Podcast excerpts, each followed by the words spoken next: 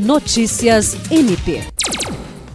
Procurador de Justiça do Ministério Público do Estado do Acre, Oswaldo Dalbuquerque Lima Neto, tomou posse no segundo mandato de conselheiro do Conselho Nacional do Ministério Público, CNMP, juntamente com outros cinco conselheiros. A solenidade foi realizada durante a 19ª sessão ordinária de 2021, na sede da instituição em Brasília. Na ocasião, o presidente do CNMP e procurador-geral da República, Augusto Aras, chamou a atenção para o fato de que as posses dos conselheiros ocorreram hoje, certamente num grande dia, quando é celebrado o Dia do Ministério Público Brasileiro.